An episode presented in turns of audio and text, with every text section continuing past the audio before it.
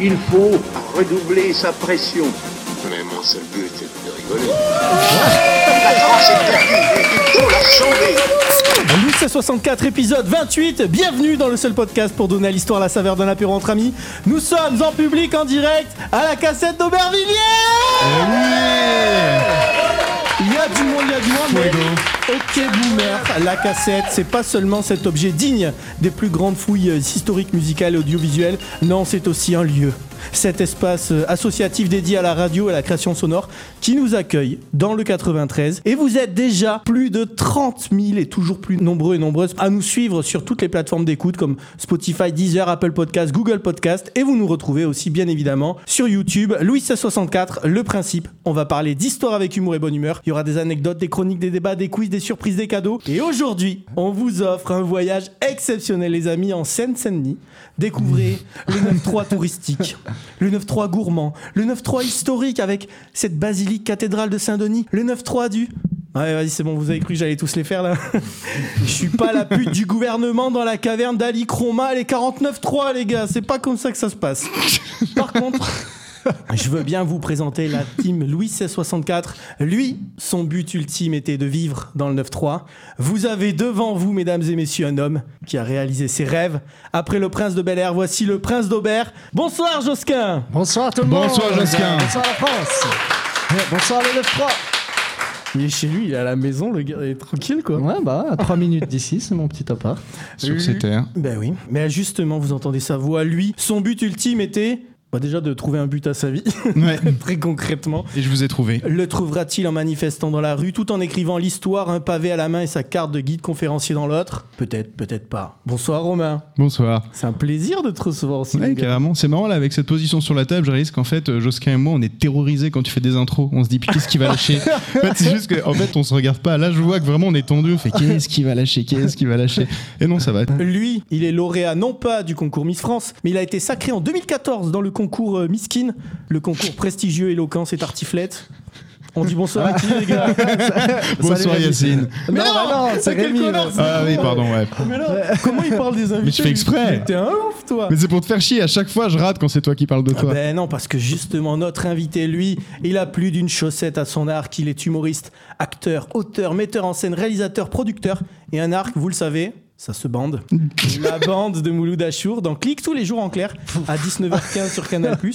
Vous allez le retrouver également le 5 mai, toujours sur Canal+, avec son nouveau spectacle 2022. Bonsoir, Yacine Bellous Bonsoir. Bonsoir. Merci beaucoup. Quelle introduction. À la fois miskin, à la fois un peu cool, un, un mélange de tout. Merci beaucoup. En tout cas, c'est vraiment un plaisir de te recevoir. Bienvenue. Un plaisir partagé de, de faire un podcast à Aubervilliers, c'est la joie. Parce que toi aussi, t'es d'ici. Moi, je, alors ouais, et mais moi j'ai- j'étais à l'école ici et j'ai grandi ici. Ah ouais, Donc, carrément. je suis pas là depuis peu de. Voilà. Donc t'as vraiment tous les doses du quartier de la ville. Je j'ai j'ai aucun dos, je vis normalement, il n'y a pas de dos, c'est une vie toute simple. On va au supermarché, on achète à manger, on est allé à l'école, tout va bien. Ok, mais écoute, on va voir si à l'école on a bien appris l'histoire. Ouais. Et ça, je pense qu'il n'y a pas de souci parce que on a quand même, messieurs dames, une pointure avec nous à la table. On y va? C'est parti? Ceux qui connaissent bien, c'est quoi maintenant? C'est la fistoire. Euh, Romain, on va finir par croire que t'es hémiplégique radical. Il n'y a que le côté gauche qui fonctionne chez toi. Alors pour ta rééducation, tu vas nous parler de la montée du nazisme et de l'arrivée du pouvoir d'Hitler. Euh, ouais, ouais, sujet léger. Mais déjà, en vrai, là, la montée du fascisme, en vrai, il y, a que moi qui la vois ou pas? Non, ouais, moi en tout cas, je suis pas dupe. hein. Pendant que là, Marlène Schiappa sur Playboy cher- cherche à couvrir le bruit des bottes par le bruit des bites, moi, je garde l'œil ouvert. En parlant de fascisme d'ailleurs, moi, je dois vous avouer. J'en veux un peu aux nazis. J'avoue, non, j'en veux, j'en veux- j'en renvoie un poil et je leur en veux pour en fait squatter notre imaginaire du fascisme. En gros, tant qu'il n'y a pas un petit moustachu gominé qui braille et des chambres à gaz, eh ben c'est bon, c'est pas le fascisme, tu vois. Les nazis, c'est un peu comme mon pseudo sur Grindr, c'est un peu- c'est l'étalon du mal. Mais ça, ça, c'est ne pas comprendre comment est monté le nazisme. Alors, bienvenue en Allemagne en 1928.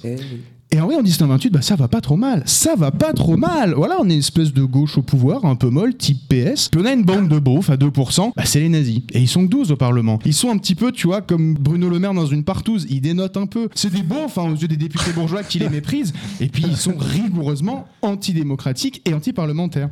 D'ailleurs, Goebbels, il fait partie de ces députés à ce moment-là. Il écrira Nous sommes entrés dans le Parlement comme les loups dans la bergerie. Ça, c'est vraiment le genre de punchline à la palpatine, tu vois, genre notre plan se déroule. Mais non, non, non, non.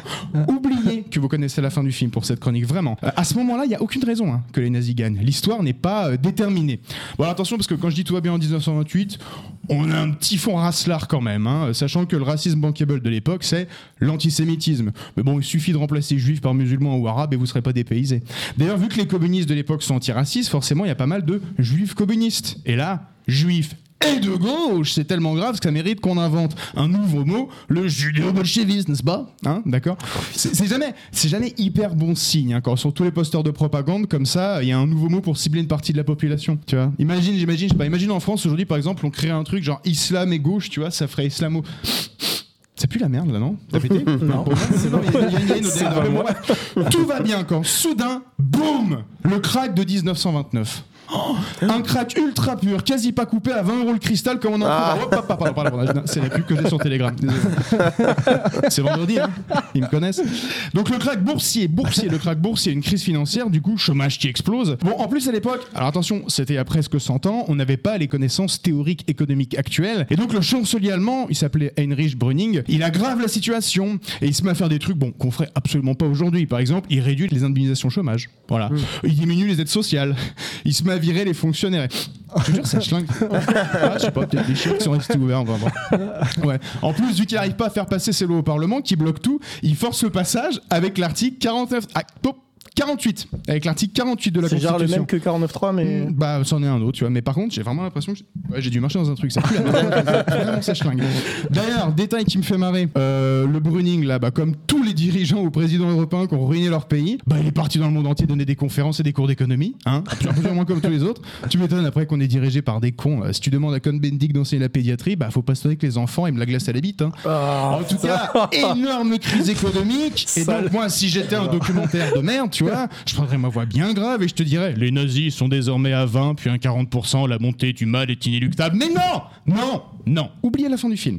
Ok, rien n'est déterminé. Il faut plutôt penser aux grands penseurs de notre époque. Prenez par exemple Amélie de Montchalin, la députée LROM, qui dit que le vrai, l'unique ennemi, le seul barrage, et c'est l'extrême gauche. Le désordre, et les anarchistes. Qu'il y a vraiment les élites à l'époque, les grands industriels, c'est pas les nazis, c'est le parti communiste.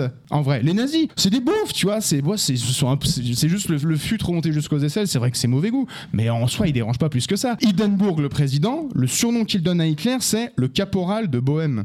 Caporal parce que c'est un grade de noob, et de Bohème parce qu'en fait, il est pas allemand, il est autrichien. Ah oui, c'est vrai. D'accord? Euh, D'ailleurs, c'est marrant, c'est un peu comme si aujourd'hui un leader d'extrême droite était un descendant d'immigrés juifs et. Parce qu'en fait, moi j'en ai les mains, les gars. Il faudrait que tu lèves les mains. Bon, on va pas faire durer le suspense, en tout cas, vous savez ce qui va suivre. 30 janvier 1933, Hitler, avec un parti nazi à 35%, devient chancelier et le 28 février suivant, le Reichstag est incendié et lui sont votés les pleins pouvoirs. Sauf que. Tu l'aimes bien le sauf Je l'aime que bien le sauf que. le sauf que est l'annonce des doses. Sauf que, il y a une petite date au milieu qui m'intéresse un peu, c'est celle du 20 février 1933. Ah, déjà, c'est une date qui, qui pue ça. Juste une semaine avant l'incendie du Reichstag, il y a une réunion secrète qui a lieu avec Hitler, Göring, probablement Manuel Valls qui terminait sa tournée de l'extrême droite pour gratter un poste, et les 20 plus grands industriels du pays. Tout le CAC 40 allemand est réuni autour d'Hitler. Vous avez Siemens, vous avez Krupp, vous avez Opel, vous avez Allianz, euh, les assurances, hein, pas un syndicat de police. Quand même, quand même. Il n'y a pas Louis Vuitton aussi? Quoi? Euh, non, par contre, il y a Bayer. Toujours dans les bons, Ah, toujours, putain. toujours dans les bons Bayer. Bayer, hein. Ça, à chaque fois. Bref, c'est la réunion des enculés anonymes. Et Hitler vient leur demander de financer sa campagne pour obtenir sa majorité nécessaire à faire voter les pleins pouvoirs. Et on connaît son discours. Je le cite L'entreprise privée ne peut pas être maintenue à l'ère de la démocratie. Nous devons acquérir un pouvoir complet si nous voulons complètement écraser le communisme. C'est donc faux de dire que Hitler a pris le pouvoir. Hitler, on lui a donné le pouvoir. Donc en gros, aujourd'hui, ça sert à rien de chercher le prochain Hitler. Il n'est pas là en fait. Il n'est pas encore là. Il sera peut-être jamais là. C'est un dictateur de Schrödinger. Et il y aura probablement jamais de chambre à gaz. Ça sert à rien. Puis, de toute façon, avec la guerre en Ukraine, ça coûte beaucoup trop cher. Mais en tout cas, tout est installé. D'accord On a un parti d'extrême droite anti-parlementaire qui prône le grand remplacement, donc l'extension ethnique des Blancs. Ils ont 89 sièges. On a un bloc bourgeois de droite qui est en panique, qui détruit la démocratie avec le 49-3, qui a clairement annoncé que le barrage c'est contre la gauche et qui crée des lexiques de fachos tous les ans. On a eu l'islamo-gauchisme, maintenant c'est l'écoterrorisme. Et puis on a les fachos qui défilent, torse bombés et qui attaquent les universités. Bref, et ben le décor est planté. Et je comprends un peu mieux d'où vient l'odeur de merde. Et je finirai du coup en citant Antonio Gramsci. Ça va aller vite. Je hais les indifférents. L'indifférence, c'est la boulie, c'est le parasitisme, c'est la lâcheté, ce n'est pas la vie. Ce qui se produit, le mal qui s'abat sur tous, n'est pas tendu à l'initiative de quelques-uns qui œuvrent, elle est due à l'indifférence de beaucoup. Je vis, je suis partisan, c'est pourquoi je hais qui ne prend pas parti, je hais les indifférents. Je vous remercie et de rien pour le pétage d'ambiance. Oh là là, bravo.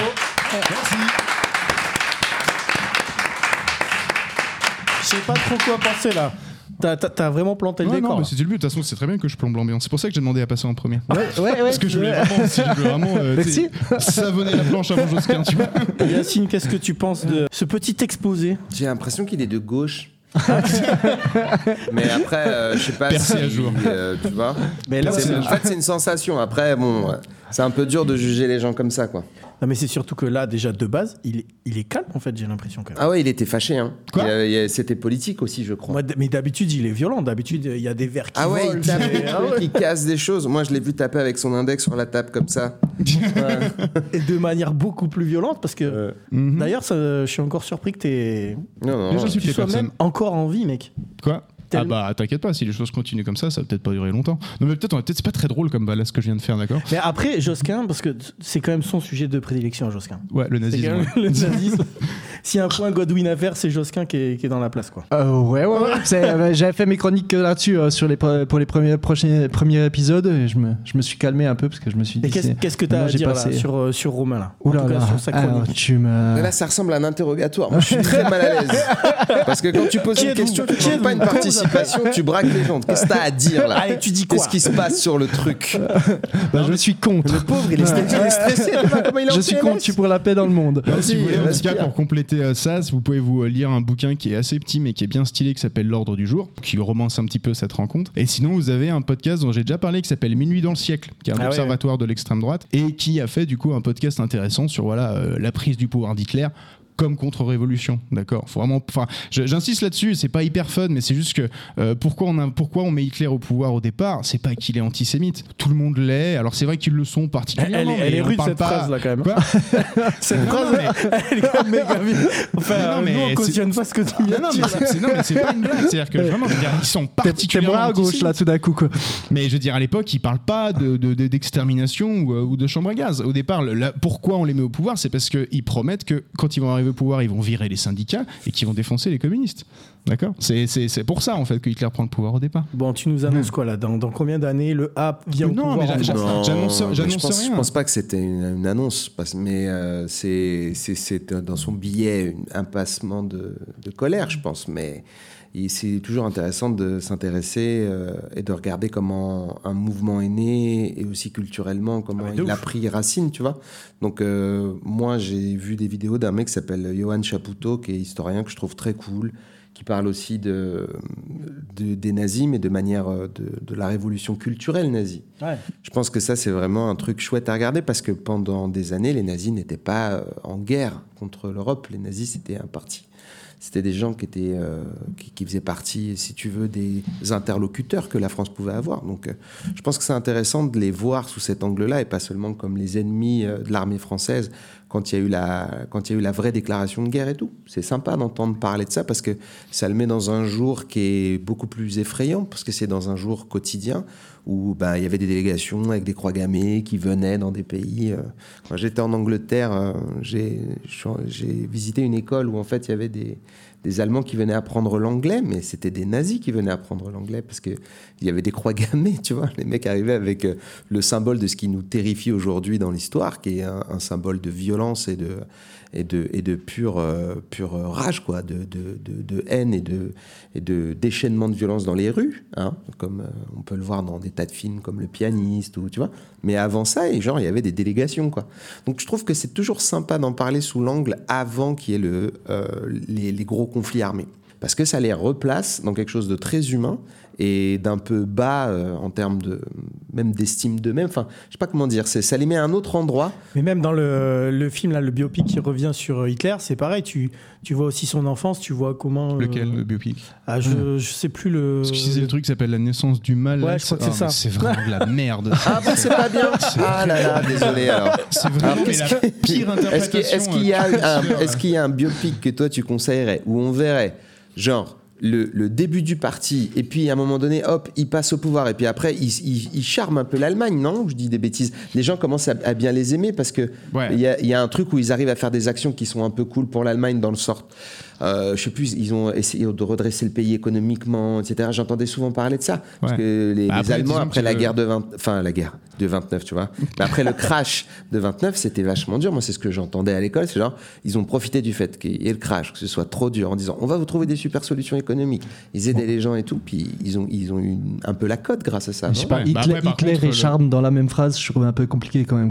C'est quand même un gars avec une petite moustache euh, comme ça, une raie de côté. Bon, les Allemands en même temps, c'est des gars qui mettent des chaussettes dans leurs sandales. Donc, non mais euh, politiquement, politiquement, Ouais. tu es charmé politiquement Ouais. en disant attendez, on va vous aider les gars, vous êtes pauvres, vous avez des galères. Bah après, Mais le plein emploi, ils l'ont fait en construisant des tanks. Quoi. Mais c'est Donc, à un vrai moment où qu'il- la guerre, tu- elle, elle- elle va, elle va suivre quand même au bout d'un moment. C'est vrai que les nazis faisaient des glaces à la bite? C'est ce que t'as retenu de la chronique. quoi. Ouais. Moi j'ai retenu les bottes qui claquent et les glaces à la bite. C'est les punchs que j'ai retenus. Non, mais en tout cas, le, pour le film, là, le truc, la naissance du mal, donc je le conseille pas. C'est vraiment la pire interprétation qu'on puisse faire de ça. C'est donc Hitler, il a été maltraité à l'école, donc il est en mode un jour, je vais me venger, vous allez voir, ça va scier et tout, machin. C'est vraiment la pire interprétation qu'on pouvait faire du perso. Et euh, Hitler. le- le- non, mais surtout en plus derrière, ouais, voilà, c'est en mode, un jour, je ferai peindre devant mes peintures, ça va scier, c'est un impressionniste. et, euh, et le truc surtout, c'est de donner trop d'importance à Hitler, en fait. Et c'est justement Chapoutot, Mm. c'est le premier truc qu'il a fait. Il a dit, je vous ai écrit un bouquin sur Hitler, ça fait 60 pages. Et il dit, ouais, bon, bah, c'était un mec qui, qui, qui parlait bien, qui était un peu suffisant et tout, machin, mais c'était quand même un beauf. C'était quand même un beauf. Enfin, c'est vraiment la vision qu'on avait de lui. C'était un beauf avec un accent autrichien un peu de bolos. Et, euh, et en fait, le nazisme, c'est pas que Hitler, en fait. Le. le... Quoi? Non, mais. c'est- complètement fou. Ben, on en parlait avant, ici à Aubervilliers, le maire c'était Pierre Laval. hein. Mais il y a un lien Ouais. entre lui et Hitler du coup ou- Bon, il y a Ouais, Vichy, Pierre Laval, en fait. il n'était pas boucher charcutier, hein, c'était un. Ouais, le, Pierre le- Laval, c'est. Tu le le sais? deuxième personnage de Vichy, quoi. Ouais. Ah ok, Ouais. non je c'est- pas les Pierre- bonbons. Ok, bah écoutez, euh, très bien les gars. Yacine, toi aussi, t'es une des meilleures voix du A, Qu'est-ce que c'est Du A? Mais de Adolphe. Ah ouais, bah oui, parce que j'ai fait, euh, j'ai fait la voix de Adolf Hitler dans l'épopée temporelle Et ouais, mais et dans les chaussettes. aussi dans les chaussettes. On me demande souvent de faire Adolf Hitler, mais parce que je fais des la- l'accent allemand. Alors d'où j'ai pris l'accent allemand et pourquoi ça m'intéresse le nazisme? Parce que quand j'étais petit, Ouais, eh ben voilà, quand j'étais petit, je suis désolé, mais moi je suis un enfant des années 80. Tu aimais la Pour ceux- peinture? Euh, pour ceux qui se souviennent, dans tous les films de Hollywood, les méchants c'était les nazis, notamment dans un de mes films préférés, euh, qui est Indiana Jones euh, et les aventuriers de l'Arche perdue, Ouais, si je me perdue, trompe ouais. pas. À la fin, les nazis, euh, il, y en a plein et on va pas révéler ce qui se passe, mais c'est incroyable ce qui se passe dans ce film.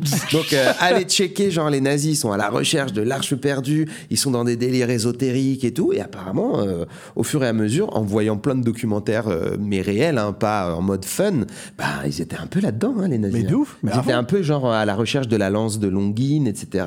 Longinus, qui est le soldat romain qui a, qui a, euh, qui a Qui a mis un coup de lance à, à Jésus-Christ, qu'il a, euh, ben, je crois qu'il l'a planté au niveau des côtes. Enfin, Ouais. c'est terrible, quoi. Et genre cette lance-là, tout le monde la recherche parce que genre, euh, elle, elle aurait des pouvoirs de, tu vois.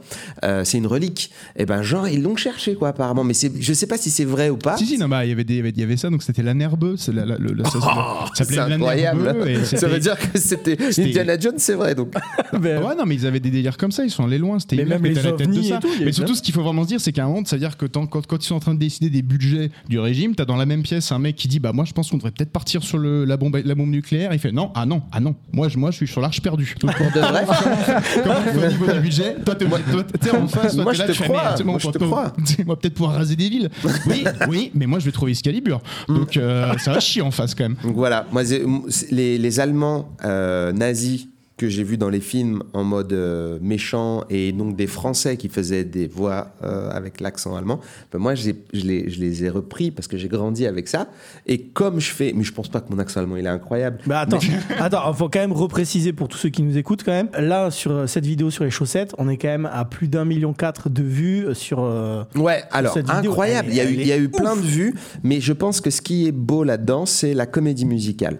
C'est-à-dire que cette, cette vidéo des chaussettes, elle reprend des idées à la Monty Python, elle reprend Ouais. des idées à la euh, Mel Brooks, qui a fait Tout Les fait. Producteurs, où il y avait déjà une comédie musicale dans le film de Mel Brooks. Donc il y a beaucoup, beaucoup euh, d'inspiration et de, et, et- et- de choses qui viennent euh, de, de la comédie autour ben, des, des nazis qui ont déjà été faites. Et cette vidéo-là, elle fait rire les gens parce que je pense qu'il y a un truc où Hitler, on le voit tellement comme quelqu'un euh, ben, d'inhumain, presque de magique, euh, qui aurait détruit l'Europe et qui aurait des pouvoirs. Et là, on le replace un peu à sa position de psychopathe, euh, où bon, bah, il bute des gens et il dit qu'il mange pas de viande. Et il s'énerve et il est hyper intolérant envers les gens qui mangent de la viande.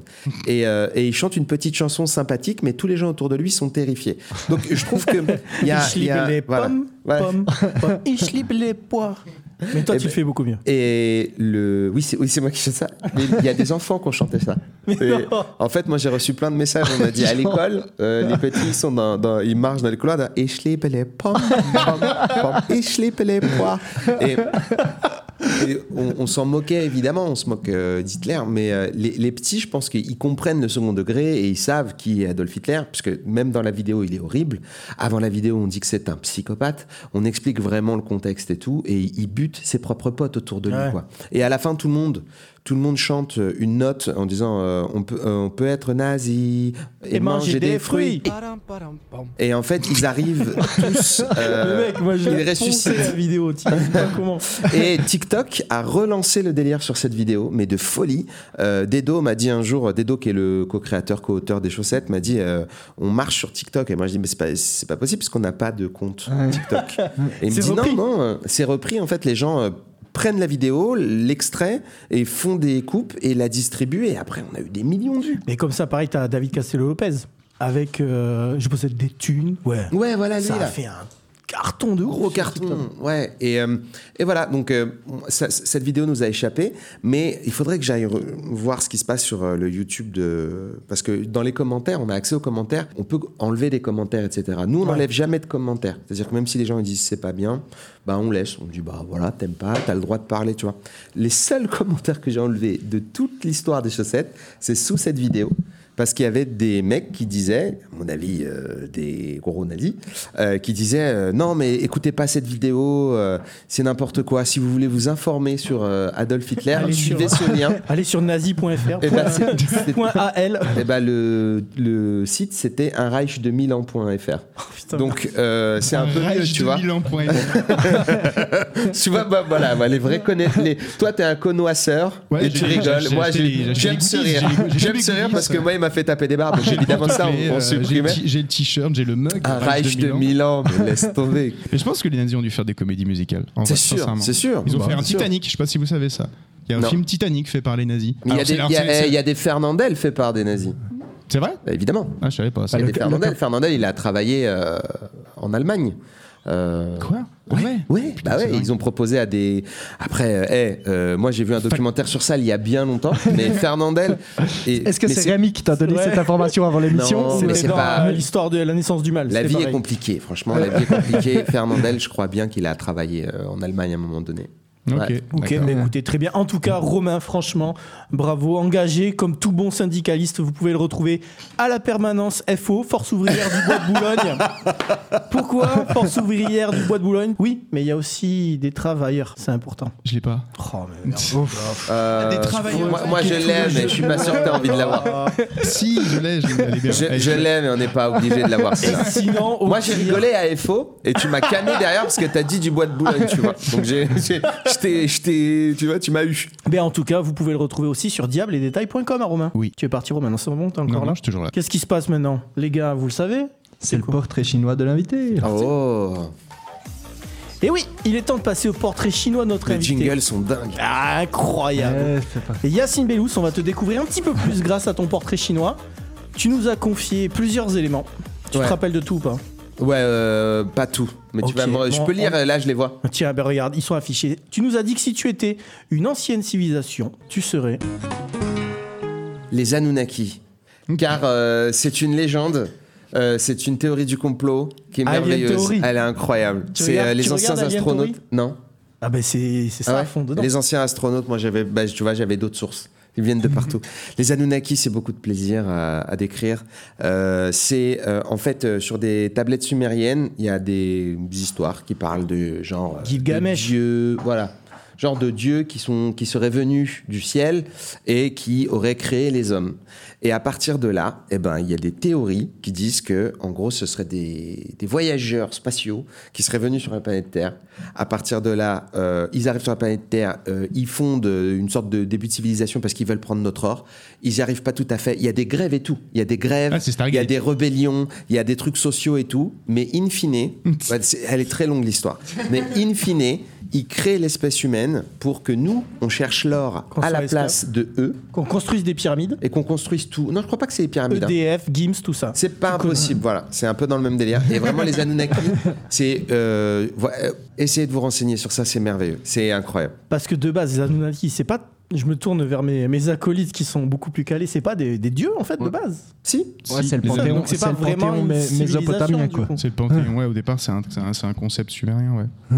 Ouais, mais les, les- euh, en partant de ça, les gens ont dit Ah, ok, Ouais, mais en c'est fait, ça, non, c'est pas des dieux, c'est juste des gens qui avaient une grosse technologie. Et ils sont venus euh, en vaisseau, Ouais. ils ont créé les humains en mélangeant leur ADN à des ADN de singes. Et c'est ça qu'a fait les humains. Pour résumer, vous êtes les descendants d'un chimpanzé mutant qui a enculé un poisson écureuil. Mes félicitations. Et voilà. Et tu remarqueras quand même qu'à chaque fois que les extraterrestres vont déposer des technologies supérieures comme ça, c'est rarement en Europe. Parce qu'en fait, c'est juste pour expliquer le fait que bah, on est quand même sur des bâtiments de ouf construits par des Arabes. Ouais, c'est fou. Et euh, ça colle pas. Hum, Ça colle pas parce qu'on sait bien que les Arabes, ça sait pas construire des trucs en fait au départ. Et donc du coup, non, mais c'est pas une plaisanterie en fait. En règle générale, ces théories-là, elles sont toujours basées sur un tout petit fond racelard quoi. Ah ouais? un- Ah oui, mais vraiment. Ah ouais. Parce qu'elles sont. elles Non, mais je crois que c'était les Sumériens quand même. Donc c'est. Ouais, mais les bah. humains, c'est c'est la Mésopotamie, quoi. C'est genre souvent euh, les extraterrestres, ils vont nous faire des pyramides, ils vont nous. Il y a une série sur Netflix qui est sortie, je vous la conseille. Je sais pas si vous voyez ce que c'est. C'est un documentaire où en gros le mec va sur des sites vraiment ouf, puis à la fin c'est les aliens. Quel que soit le site, Stonehenge, Maya, Mexique, Polynésie, Theory, leur mode, c'est il fait ah ouais c'est ouf, et à la fin c'est des aliens. Et curieusement, il va jamais à Prague, il va jamais à Stockholm, Euh, il va toujours dans des coins où ils sont bien gentils, mais ça m'étonnerait quand même sur ceux qui construisent les pyramides quand on voit leur PIB. Quoi. Ah, euh, coup, d'accord, c'est- je vois t'as- t'as le- toujours ce ok. petit substrat là, quoi, en règle générale. Par contre, c'est chelou parce que là, on parle forcément d'une civilisation extraterrestre, mais imagine, nous, on commence la conquête spatiale quand même. Si on va sur une autre planète, ce que tu as dit, il y a des dieux qui arrivent d'une autre planète, ils enculent des singes. Donc ça veut dire que c'est ça notre futur? Bah après, euh, je sais pas moi. euh, c'est toi, t'es pas obligé de le faire. Mais s'il y a des gens qui, Ah, mais si y a des gens qui veulent aller sur une autre planète et après ils essayent de créer une autre espèce et tout, ça, ça dépend de ton éthique. Les Anunnaki, ils ont pas la même éthique que nous apparemment.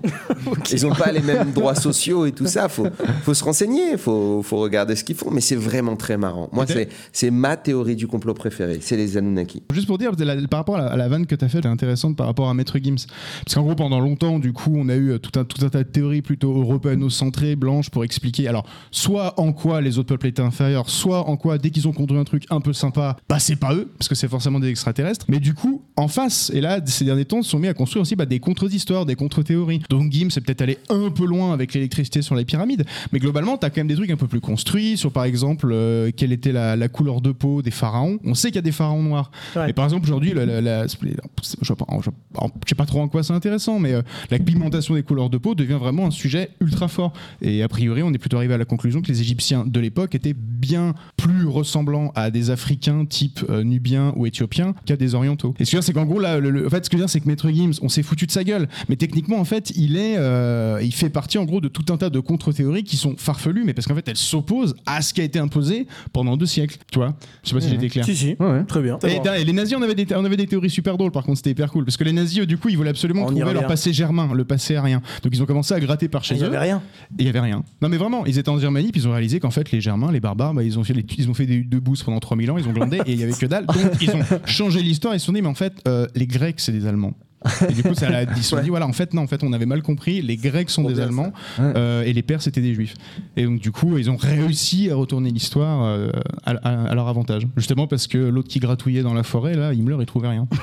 Bah écoute, très bien. Yacine, deuxième question. Tu nous as dit que si tu étais un bâtiment, tu serais. Un petit temple de quartier japonais. Parce que je trouve que c'est trop mignon, putain. c'est archi mignon. Tout calme. Ouais, tout calme. Mais après, euh, euh, vu qu'à chaque fois qu'on dit un truc euh, pendant ce podcast, ça devient un truc euh, social ou racial, euh, moi je m'attendais pas à ça à la base. hein. Franchement, Je vais me calmer. je vais vous dire pourquoi j'ai choisi ça. C'est parce que moi j'aime bien le Japon, mais euh, pour ça, il y a une partie de quiétude super chouette au Japon, c'est les temples. Et c'est un endroit, en fait, c'est l'un des rares endroits où j'ai l'impression qu'on peut vraiment se balader, même si on est un, un étranger et qu'on est en mode euh, touriste là-bas, tu vois, parce que euh, c'est un endroit où, avec beaucoup de, comment dire, de, de, de quiétude et de, c'est c'est pas sain le mot que je cherche, mais c'est quelque chose de, De très- sérénité. Ouais, sérénité respectueuse parce que les gens là-bas, ils prêtent beaucoup de, de, de pouvoir, euh, mais, mais d'apaisement. Il n'y a pas un truc où tu as mille cérémonies à faire. Je, me suis senti très respecté dans les temples, en fait. Alors que dans d'autres endroits, dans des restos ou des trucs comme ça, les gens veulent pas te parler parce qu'ils ont peur, parce qu'ils savent pas comment te servir et tout. Il y a des endroits où je me suis senti rejeté au Japon. Parce que T'es un, fan- t'es un fan du Japon, toi? Euh, fan, non, mais j'aime Ouais. bien le Japon. Ah oui. Ouais. C'est chelou parce que la, la vie va à 1000 à l'heure partout, sauf dans ces temples, non? Non, la vie va pas du tout à 1000 à l'heure au Japon. Au contraire, je trouve qu'à Paris, la vie va à 1000 à l'heure parce que euh, on est plutôt euh, stressé ici. Les Japonais, j'ai l'impression, enfin j'ai la sensation, hein, moi pour y avoir été plusieurs fois, c'est qu'ils ont leurs axes de stress et dès que tu sors, t'es en paix. Dès que tu vas dans une petite rue parallèle, il se passe plus rien. Il y a plus les gens, il y a plus le bruit. Et même quand les gens sont les uns sur les autres, ils, ils font quand même assez gaffe. Euh, moi, je me suis jamais senti, euh, tu sais, étouffé ou. euh, Tu vois, il y a le quartier, je crois que c'est à Shibuya, qui est un gros truc là où il y a le, deux, deux gros passages piétons, où il y a plein de gens qui se croisent. Ouais. C'est toujours dans les films, tu vois. Mais en fait, c'est moins stressant euh, parce que les gens, ils font hyper attention que, par exemple, quand euh, tu sors à 18h, tu à Châtelet-Léal, il y a plein de gens partout et tu prends les escalators de, de, de, de- de Châtelet, tu sors de Châtelet. Ouais. Bah, franchement, à Paris, on est vraiment serrés les uns sur les autres. Au Japon, ils font gaffe. Franchement, je sais que ça paraît bizarre, hein, mais. euh, On va dire que j'ai des obsessions, mais les Japonais, c'est un peu comme les Allemands, quoi. C'est-à-dire que mais ça, mais je Romain, l'ai c'est devenu Josquin. Quoi. L'allemand, dans son, état naturel, il fait du nudisme, il nage, il recycle. mec, je t'ai pré-shot. Juste au moment où j'ai dit, euh, je sais ce que j'ai dit, ça va partir là-dessus. ils sont peut-être calmos, les Japonais, mais quand ils s'énervent, ils le font pour de vrai. hein. Ouais, non, mais je pense pas qu'ils soient calmos du tout. Je pense qu'ils sont très euh, rigides sur plein de choses, mais les temples dans lesquels j'ai été, je me suis senti vraiment très bien accueilli. En fait, le fait de vouloir être un petit bâtiment, ça m'amusait parce que j'y pensais. Euh, ben, Ça veut dire qu'attends, tu, tu dis un petit bâtiment, ça veut dire que les temples là-bas, ils sont pas euh, fastueux? Non, il y en a plein de plein de tailles différentes et en fait ce qui est chouette c'est que euh, pour les personnes qui sont shinto euh, il y a des petits temples tout petits euh, qui sont dans des quartiers résidentiels et au détour d'une toute petite ruelle. Tu peux tomber sur une sorte de mini couloir entre deux gros immeubles où dans ce mini couloir il y a un petit temple qui a été conservé parce que bah il y a des gens qui pratiquent leur truc là-bas ils vont au petit Et temple toi, ils tu veux, être un, petite tu veux prière. être un petit temple. Quoi. Un petit temple, c'est mignon, tu vois. C'est Ouais. mignon. Il y a des mamies, il y a des enfants, il y a des adultes qui viennent. Tu sais, tu secoues la cloche, tu fais une petite prière, tu dis voilà, euh, j'espère que le boulot va bien se passer aujourd'hui, j'ai une présentation à faire, j'en sais rien. Tout le monde y va, tout le temps. T'as un Ouais. petit temple chez toi, Josquin, aussi. Là? Ouais, j'ai un, j'ai un hôtel aux différentes religions. Ouais. Ah bah tu vois. Ouais.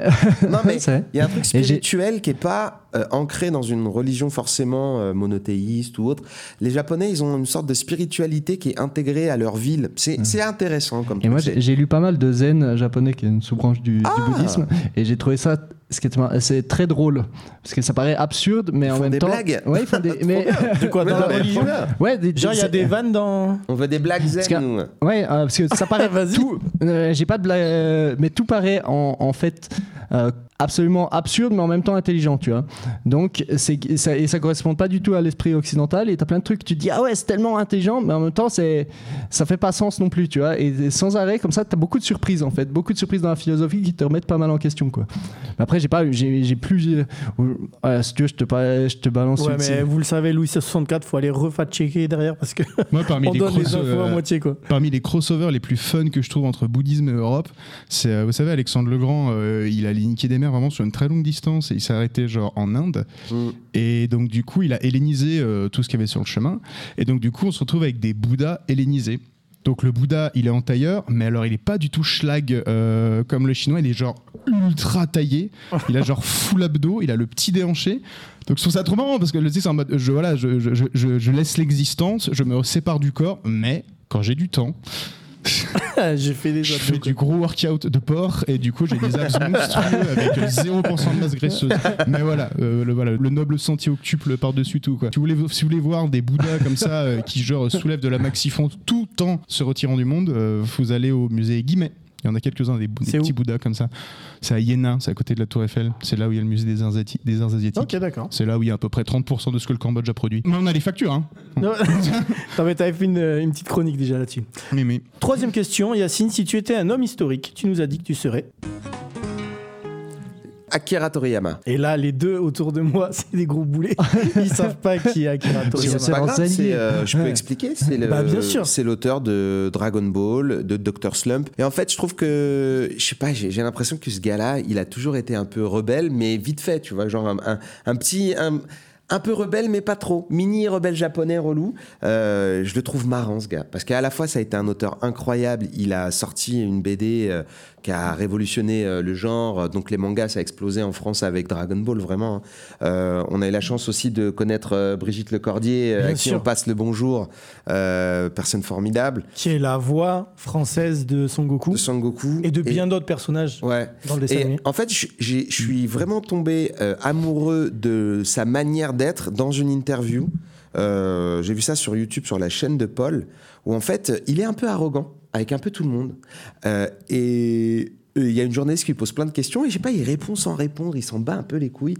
Je trouve ça marrant alors qu'il a beaucoup beaucoup de responsabilités, qu'on sait qu'au Japon ils sont vraiment très stricts sur ça. C'est les années 80, c'est-à-dire que c'est la city pop. Donc il y a toute cette ambiance-là. J'ai envie de conduire, je sais pas, une voiture un peu euh, euh, euh, couleur euh, lait Volante. fraise. Tu vois, couleur lait fraise, Bah, peux, en en, écoutant de la city pop, en étant Akira Toriyama et en faisant des croquis de mon. Comment on appelle ça Tu sais, ils avaient des chefs édito qui cassaient les couilles pour dire ton histoire elle est pas assez bien. Et lui, il voulait arrêter Dragon Ball. Il voulait arrêter tout le temps. Il dit non mais j'en ai marre, j'arrête là, c'est fini. Et il dit non non non, ça se vend bien, faut que tu continues. Et il lui mettait la pression et il le forçait à continuer. Alors je sais pas les techniques de manipulation mentale, mais il le forçait. Et donc lui, il faisait en sorte pour se venger que les méchants comme Freezer ou Cell, etc., ressemblent à ces successions de chefs éditoriaux qu'il a eu dans Ah sa ouais. carrière. C'était sa manière de se venger, Ah, de dire envie de stylé. savoir. vous, euh, vous- vous me pourrissez la vie. Je, je me sens obligé de continuer. Euh, je continue ma carrière, oui, mais votre tête va être une inspiration. Mais je, trouve- je trouve ça bien, en fait. J'ai vraiment envie de savoir un- qui était un- Bou. Bah. Est-ce que c'est genre deux personnes différentes ou son boss a vachement perdu de poids? Je crois qu'il y en a eu trois. Je ne veux pas dire de bêtises, mais c'est expliqué dans la chaîne de Paul sur YouTube. Allez-y, c'est, une super Alors, chaîne. Est-ce que il dans raconte l'his- plein de est-ce que dans l'histoire euh, racontée par des chaussettes, il y a des chaussettes dont la tête ressemble à des gars que t'as pas aimé dans Non, jamais. Il y a Hitler, quoi. Mais Ouais, voilà, quoi. ouais, ouais, tu le connais pas Ouais, voilà, je- Non, mais en, en vrai, nous, on se venge pas dans nos, dans, dans- dans nos trucs. On, on essaye, au contraire, de se taper des barres en essayant de ne pas se venger, de prendre l'histoire comme un moyen de Même dire pas que. une petite fois. Si, si, bah, quand il y a des gens qu'on n'aime pas, enfin, tu vois, mais l'histoire racontée par des chaussettes, vraiment, euh, un truc qui nous amuse beaucoup avec des dossiers. D'abord, être très bête, très absurde. Et en deux, c'est d'essayer d'humaniser tous les personnages importants de l'histoire pour dire aux gens qu'ils font partie de l'histoire et que l'histoire, c'est eux. Parce que Dragon Ball, vous l'avez pas fait avec les chaussettes. Non, Mais par contre, vous avez fait les Simpsons, on a fait les Pokémon. Ouais. Pokémon aussi. Mais les Simpsons, ça avait un impact sur nous dans, dans notre euh, enfance, euh, très très fort, euh, parce que ça représentait euh, les États-Unis et donc on l'a fait en contre-pied. Avec euh, on- Sergei. Voilà, on, on a fait en mode euh, bloc de l'Est. Euh, ça nous faisait rire. Et, euh, et on a fait les Pokémon, parce que juste ça nous faisait rire, les Pokémon. On- comme moi, je suis d'une génération juste euh, avant les Pokémon. Les Pokémon, ça me paraît complètement fucked up pour moi. Tous ces bébêtes bizarres avec des noms chelous. Je suis un énorme boomer des Pokémon. Et je l'assume, aucun problème. Donc, nous, ça nous faisait taper des barres. Quelqu'un qui va voir et qui fait la liste des Pokémon. Surtout que l'énorme banane, c'est que ce gars a rien touché en termes de droit. Ouais. C'est-à-dire que c'est Nintendo qui a pris tout l'oseille. Lui, il a tout inventé, il a les petits personnages, et il a dit si mère, euh, voilà, voilà tes tickets resto quoi. À une prochaine. c'est chaud. Et le gars a créé enfin un hit. Et, ce- et ce, ce- cet épisode, c'est ça que c'est intéressant. Alors, s'il y a des créateurs qui entendent, des gens qui font du contenu, c'est une bonne anecdote. Cet épisode avec Dedo, on était là. Bon, une fois qu'on l'a fini, on fait le montage et tout, on le regarde, on dit bah, c'est dommage. Voilà, des fois, Des fois, on fait des bons épisodes, des fois, on rate les épisodes. Non, il est hyper bien euh, pourtant. Mais je te, je te raconte l'histoire, t'étais pas là. Attends, mais pas- attends. Là, c'était Ah comme non, si j'étais dans un flashback, flashback, flashback, flashback. Et on était en mode, c'est nul à chier et tout, on trouve ça pourri. Et l'épisode a tout niqué. Il a cartonné, c'est l'épisode qui a le plus cartonné jusqu'à Hitler récemment avec euh, la comédie musicale où les gens, ils ont rigolé sur les chansons euh, des végétariens. Et voilà. Mais c'est l'épisode qui a tout niqué. Donc si vous êtes des créateurs, des fois, euh, trompez-vous, Euh, croyez que c'est nul, mais postez-le quand même, vous verrez bien. Ben, Il y a quand même regarde, Louis hein, 64. Hein. Il y a beaucoup de On là, créateurs, les euh, de créateurs qui disent la même chose que toi. genre, Ah ouais Bah ouais, la Eh vidéo ouais. qu'ils ont, les vidéos qu'ils aiment le plus marchent pas et inversement. C'est ouf, hein Tu sais qui c'est la... Alors, chance de chien, je reviens en manga, la personnalité politique française qui a pensé qu'il y avait une invasion d'art japonais et qui a décidé de, su- enfin, de- d'arrêter les mangas à la télé. Il y a une personnalité politique qui a dit les, les, les, les Japon, c'est de la merde.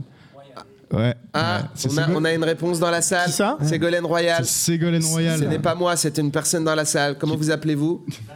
C'était Zach. Bravo, il a dit Zach. Ségolène. Royal. Alors le Bravo. problème qu'on va avoir avec Bravo. Zach, c'est s'il faut vraiment à chaque fois s'interrompre quand il a la réponse, on va pas y arriver. parce que, Ah, il a euh, beaucoup de c'est- réponses ouais, il a- Ah, on c'est un est- mec qui on a est- beaucoup de ah, réponses. zut.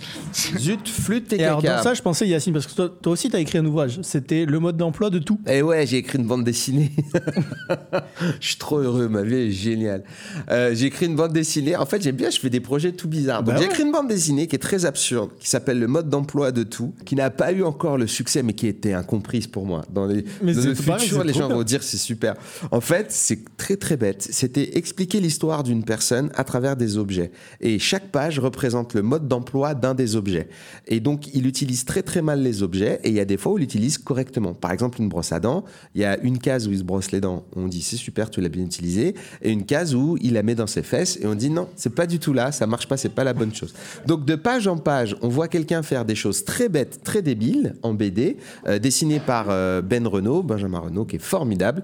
Euh, et on voulait que ça ressemble à des modes d'emploi, comme les modes d'emploi qui aillent sur Ikea ou les modes d'emploi dans les avions, qui te disent comment te mettre en position euh, de sûreté, etc. Donc on a fait toute un- une recherche iconographique là-dessus. Mais le plus mignon, c'est que ça raconte l'histoire d'un gars. Ça raconte une histoire folle, inventée, très absurde. Euh, il, il se bat avec un yakuza, il tue le yakuza, il finit en prison, il, il, il, il, il arrive pas à communiquer avec son père, et puis finalement il y arrive à un moment donné, euh, son père meurt, euh, il est triste de ça, et puis il décide de, de devenir fleuriste, et à la fin il trouve un sens à sa vie en faisant pousser des fleurs. Tout ça, c'est une histoire qui est racontée autour de euh, centaine d'objets. Et ben les gens ont dit euh, franchement non. On veut, on veut pas lire ça. Et pourtant, pourtant c'est hyper bien. C'est Mais non, t'es adorable, présenté, t'es ouais. adorable. mais Je, je te remercie et je te donnerai euh, l'argent que je te dois euh, à la fin de- du podcast. mais euh, au- au-delà de ça, je suis hyper heureux qu'en France on puisse proposer des délires Si comme vous ça. voulez et- quand même découvrir, feuilleter un petit peu, c'est disponible sur internet. Vous pouvez feuilleter, il y a des extraits. C'est bien Patakès Édition? C'est Patakès Édition et vraiment ils ont été mortels avec moi parce que justement l'idée est complètement folle et ils y ont cru. Ils ont dit euh, on, on va y aller, on va dessus. C'est une bande dessinée dont je suis extrêmement fier. Je trouve que l'histoire est beaucoup plus complexe et en fait je pense que les gens qui n'ont pas vraiment apprécié ont dû s'arrêter juste à deux trois pages en disant ah ok c'est juste euh, des gags avec euh, un mode d'emploi, quelqu'un qui fait quelque chose mal. C'est pas très très drôle. Mais en fait si on lit un peu plus, on se rend compte qu'il y a une histoire un peu plus profonde. Ok, ben en tout cas, merci beaucoup pour ce portrait euh, chinois, Yacine. Dans Merci un instant, on continue cette émission avec la chronique de Josquin, l'instant de l'invité, le quiz-histoire de Rémi. Mais avant ça, la cassette Aubervilliers devient le plus gros dance floor de France. Sortez-moi la boule à facettes, les coupes afro, les pantalons pas de def. L'artiste Boogie Funk Soul mis à l'honneur dans cet épisode de Louis 64. C'est Magou, musicien, beatmaker. Il a collaboré avec des artistes comme D-Train, Cool Million, Howard Johnson, Gail Adams, Olivier Chetan, pour ne citer que bien évidemment. Pour ne citer que. hein. Et oui, Eh il oui, figure même évidemment. sur la célèbre compilation anglaise Soul Togetherness 2019. C'est franchement une dinguerie. Euh, voici donc Got to Give de Magou dans Louis 64.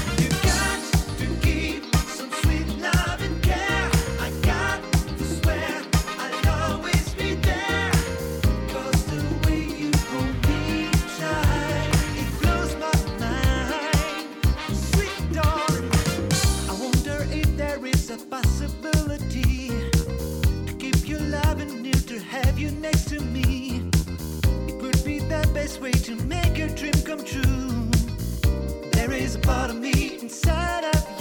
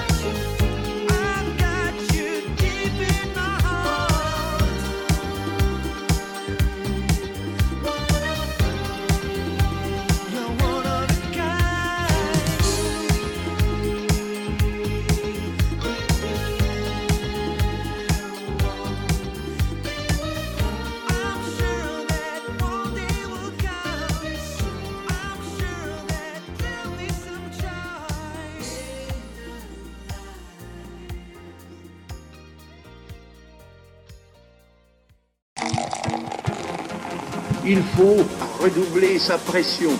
Mais mon seul but est de rigoler. La France est perdue. Il faut la sauver. Louis C64, on continue cette émission toujours là pour donner à l'histoire la saveur d'un apéro entre amis, toujours en direct avec du public. Vous êtes toujours là Ouais. Ça va, ça va, ça va. On est à Aubervilliers, à la cassette qui nous accueille. Autour de la table, Romain avec sa beubarde de viking. On l'appelle le dépouilleur de grands-parents, le voleur de dentiers. Ce n'est pas la petite souris, mais c'est bien la bête du Gévaudan. Ouais. Josquin, lui, il aime les meufs trop fraîches. C'est pour ça qu'il travaille dans une morgue. Ça va, Josquin Rémi, passionné par la biologie, les cellules souches, les femmes attirantes et séduisantes, mais dangereuses et qui provoquent la perdition des hommes. Mon conseil, méfiez-vous des femmes fétales. Ah, en fait, tu les avais toutes gardées pour la deuxième partie. Et notre invité, Yacine Bellou, se demande si les véganes ont le droit de conduire? Non. Essence égale pétrole égale combustible fossile égale animaux décomposés? C'est QFD, les véganes n'ont pas le droit de conduire. Voilà. Ah, l'essence, c'est animal. Bah oui. oui. Waouh. Enfin, c'est animal, c'est- organique. Eh ben alors, ça passe. Bon, on va pas faire un débat là-dessus, les gars. Puisque dans cette deuxième partie, on parlera de la web série L'histoire racontée par des chaussettes Allez, avec Yacine. Bellous. Mais avant Ouais. ça, c'est l'heure de la chronique de Josquin. Josquin, à croire Ouais. que tu bosses pour l'Office du tourisme d'Aubervilliers, maintenant, puisque tu vas nous faire voyager en Seine-Saint-Denis. Exact, mais je bosse avec l'office de tourisme bon de la Seine-Saint-Denis en plus. Ben, on est je euh, quoi. Mais ouais, et, euh, bah oui, je vais parler de d'où on est, quoi, de la Seine-Saint-Denis. Et figure-toi que César plaçait en actuel Seine-Saint-Denis le centre des Gaules. Bah, Ouais, ouais, c'est ouf, hein. le point zéro, c'est là. C'est là, ça. et pas très loin d'ici, tu vois, pas de la- très loin de la cassette où on enregistre l'émission. En gros, tu marches jusqu'à Aimé Césaire, là tu prends la 12 une station, tu sors à Front Populaire, tu marches en direction de la Montjoie, t'arrives au restaurant rapide Star Kebab. bah c'est là en fait, euh, c'est là. et à Bobigny d'ailleurs, on a retrouvé la plus grande nécropole gauloise jamais découverte. Ah ouais Ouais, à Bobigny, tu vois, le village d'Astérix, on nous l'a mis en Bretagne, mais non, c'est à Bobigny. Et la région, elle a ensuite été connue bah, pour l'histoire de, de Denis. Saint-Denis. On est au 3e siècle après Jésus-Christ, ou au fou, là 17e siècle avant Maître Gims. Ah. Et Paris est une ville gallo-romaine et le christianisme y est interdit. Tu vois, à l'époque, sur l'heure des pro pro prorum sur Senus Senesenum, c'est une petite vanne sur les déclinaisons latines. mais, euh, voilà. Bah, le débat, c'était les chrétiens sont-ils une menace pour la République romaine? C'était ça le débat. Et Denis, il débarque d'Italie pour évangéliser Paris. Et les Romains, tu vois, ils kiffent pas le dos de ouf. Donc ils l'escortent du centre de Paris jusqu'au sommet de Montmartre pour le crucifier. C'est comme ça qu'on réglait les problèmes à l'époque. Tu vois, ton voisin écoutait Aya Nakamura, Nakamura et Nakamuram. Allez hop, toujours une blague sur les déclinaisons latines, comme des répétitions. Allez hop, deux planches, quatre clous et c'était réglé. Bah problème, bah, sur le chemin de Montmartre, Denis, il continue à prêcher, à convertir des gens, à chanter des chants chrétiens. Dominique, nique, nique, s'en allait. Et les gens, bah, ils aimaient bien la musique. Les touristes ricains avec leur béret basque, ils étaient là, amazing Mais le problème, c'est que les deux soldats romains en charge de Saint-Denis, ben eux, ils n'avaient pas l'oreille musicale. Donc, ils ont décidé de couper court à cette mascarade et ils coupèrent la tête de Denis avant d'être arrivés à destination. Ok. Genre pas très loin d'où tu peux manger ces Pokéballs au saumon bio à côté des abeilles, je sais pas où, là, à peu près par là. Donc tchac, ou plutôt tchac, tchac, tchac, il dure s'y reprendre à trois fois. Mais Denis, lui, il n'entendait pas ses oreilles parce qu'il voulait être crucifié sur une colline comme son modèle, Jesus. Et oui, de nos jours, les jeunes rêvent d'être Mbappé, mais à l'époque, le numéro 10, c'était Christ. Hein et Denis, ensuite, euh, eh ben, il ramasse sa tête, il passe un petit coup de plumeau pour la dépoussiérer, de ses coquets, et il poursuit sa route. Ouais, on peut dire qu'il en faisait qu'à sa tête. Allez Et il réussit Et c'est finalement à... validé. C'est. Il réussit finalement à se faire crucifier au sommet de Montmartre. Euh, Donc là, il est content, il laisse tomber sa tête, la satisfaction du travail euh, accompli, et sa tête roule de l'autre côté de la colline jusqu'à l'actuel Saint-Denis. Ouais, maintenant, tu vois, avec Hidalgo, on peut plus rouler à Paris, mais à l'époque, une tête bien huilée, ça faisait Montmartre-Saint-Denis en un quart d'heure. Et là, la tête, elle s'arrête de rouler pile poil au pied d'une jeune fille, et en toute logique, elle se met à lui parler. Et lui dit Tu construiras une église ici même en hommage à. Bah moi, euh, en fait. euh. et quand une tête tranchée bah, te dit que c'est dernière volonté, là, tu discutes pas. hein. Et la fille, selon la légende, a construit une église qui serait l'ancêtre de la basilique cathédrale de Saint-Denis. Donc t'as une meuf Ouais, qui se voilà. avec une tête Voilà, ça. c'est ça. Il y a une autre version de la légende aussi où Saint-Denis continue Oui, de marcher avec sa c'est celle-là tête que je connaissais. voilà, jusqu'à Hmm. l'endroit où il va être enterré. stylé, moi. Oui, voilà, je c'est là que je connaissais où il marchait avec sa tête, c'est un peu cool. Genre quoi Genre comme les canards, Ouais. ils peuvent encore marcher euh, c'est ça. Non, Ouais. mais il marche tranquille, genre tu lui coupes la tête, il récupère sa tête et il marche, et genre, et bah, c'est hyper. euh, C'est- Et classe. tu, et tu sais qu'il y a un mot en français pour, euh, pour expliquer ça, c'est la céphalophorie. Ouais. C'est Ah ouais. Ah bah voilà, incroyable. Je donne cette information. Je trouvais ça très élégant de quelqu'un qui dit bien vous m'avez tué mais je vais marcher quand même avec ma tête et je suis quelqu'un de digne et voilà je vais ça. marcher et puis hop il s'effondre à l'endroit où devait se construire la, la basilique. Il a choisi même, euh, selon cette version, c'est il a choisi l'endroit où il voulait, euh, il voulait être enterré. Ouais. Mais quand même Voilà. beaucoup de sang-froid au 3 siècle, hein, genre vraiment le romain en mode hmm, encore debout. Et pareil, la meuf au milieu de son chantier, une tête qui roule. À cette heure-là. Bon bah très bien. Moi j'ai une j'ai église. fait mon premier stand-up, euh, j'ai fait une fois du stand-up à Paris, ça s'était très mal passé en 99 et en 2005 quand j'ai vraiment repris c'était en face de la basilique de Saint-Denis au café culturel de Saint-Denis où il y avait euh, Grand Corps Malade et tout ça, euh, euh, Alban Ivanov, euh, plein de, euh, un mec qui s'appelle Cédric Ido qui sort un film là euh, Avec qui bossé s'appelle avec qui j'ai travaillé et qui sort un film qui s'appelle euh, La Gravité. Et, euh, eh ben on a tous commencé là-bas, en face de la basilique, et c'était vraiment charmé. Voilà. Donc euh, moi j'aime bien la basilique de. D'accord, et vous avez parlé de céphalophorie. On n'a pas, allé- on n'a pas, pas parlé de ça. Non, ouais, pas sûr que c'est ta faute. euh, ouais, tu connais le délire à- euh, à- Euh, pendant la Révolution française où un mec a euh, arraché la moustache de François Ier et qui se l'est mis. euh, Mais non C'est gosse de. Attends, attends, euh, pause. Ok, vas-y, vas-y. euh, Je l'histoire après. Les révolutionnaires, ils aimaient, ils aimaient pas trop la royauté et tout. Et, et, euh, ils ont été, Allez, ils ont été jusqu'à faire on- du sale. on rebondit sur la, mousse, la moustache Allez. Bon, euh, je continue sur le fait que Saint-Denis, bah, il s'est fait euh, martyriser avec deux de ses poteaux, euh, Rustique et Eleuthère. C'est quoi ce vieux nom C'est vrai, c'était le nom des gars, tu vois, on dirait des marques de camembert. euh, Le ou, des, rustique. ouais, ou des prénoms que des bobos de Montreuil auraient pu donner à leurs enfants. hein. Ouais. Comme Josquin. Euh, Arrête d'embêter ton frère Eleuthère, on va encore à la map et ensuite tu pourras jouer avec ta peluche biodégradable. C'est une tentative d'imitation de Bobo, tentative. Et à la cathédrale basilique de Saint-Denis, bah, sont toujours conservées les reliques de, de Saint-Denis. Et au Moyen-Âge, les reliques, c'était un sacré business, on se rend pas trop compte. Mais tu vois, à l'époque, t'échangeais pas des cartes Pokémon, mais des ossements de saint. Tu vois, le fémur gauche de Saint-Denis, c'était un peu le Dracofeu shiny de l'époque. Et la tu m'échanges ton bière de rustique contre mon gros doigt de pied de Saint-Denis, je l'ai en double.